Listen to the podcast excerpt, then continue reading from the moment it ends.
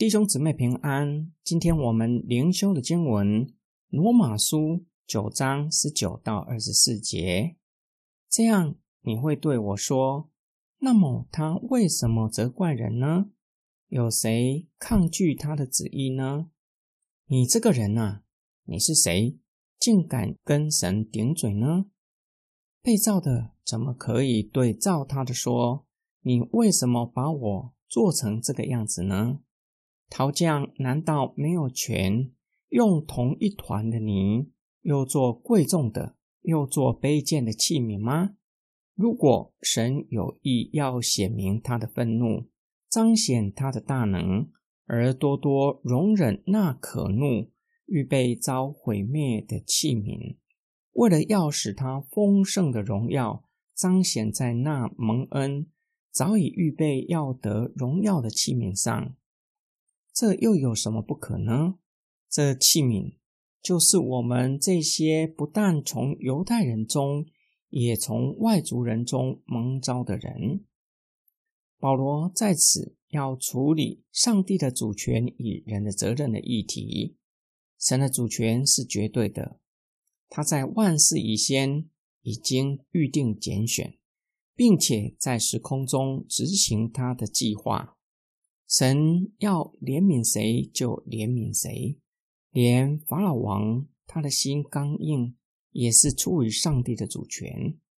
神以他的大能成就他的计划，人无法拦阻上帝的旨意成就。这样，人的责任在哪里？人需要为自己的罪行来负责任吗？你这个人呐，你是谁，竟敢跟神顶嘴？无论这个人是真实存在一位与保罗对话的对手，或是保罗试想有人可能会这样子来问他，在某一种层面上反映了世人可能的回应。很多时候，人不自量力，自以为可以与神较量，可以反驳神，却没有看清楚作为人的有限性和愚昧。保罗使用先知对以色列人的责备，反驳对手对神的指控。他们与背逆上帝的以色列人没有什么两样，都是背逆神的。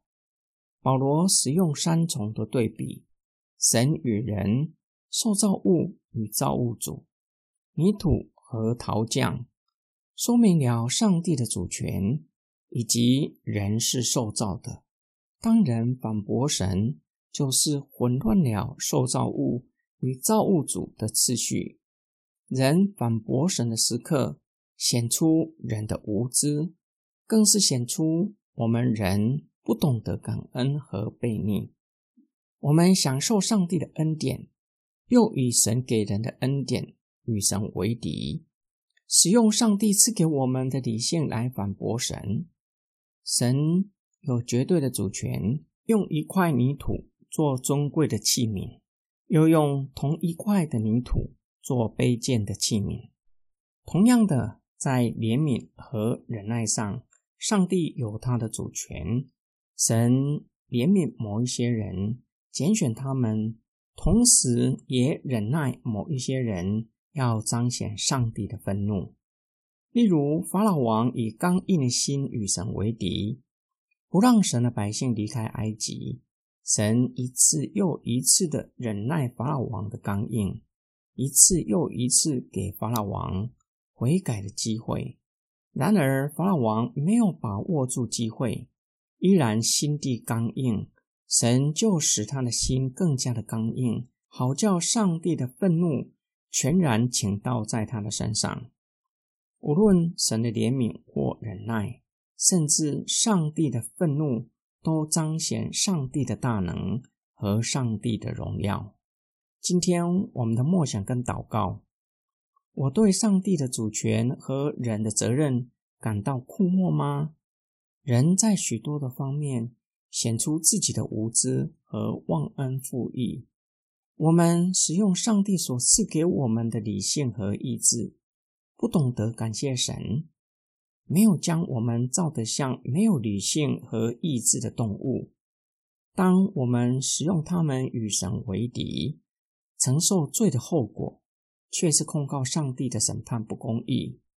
马丁路德表明，世人不会因为说了亵渎神的话而灭亡，因为上帝不是残忍的神，对不敬虔的人，上帝依然会忍耐他们。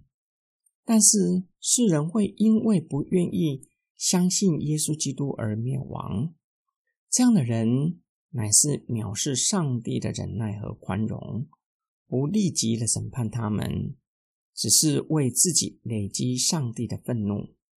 我们一起来祷告：创造生命的主，我们为过去曾经说过亵渎上帝的话，在行为上背逆你，在态度上与你为敌，向你承认我们的恶行。感谢神。你给我们怜悯和慈爱，以宽容忍耐等候我们悔改、回转归向你。我们的祷告是奉救主耶稣基督得胜名祈求，阿门。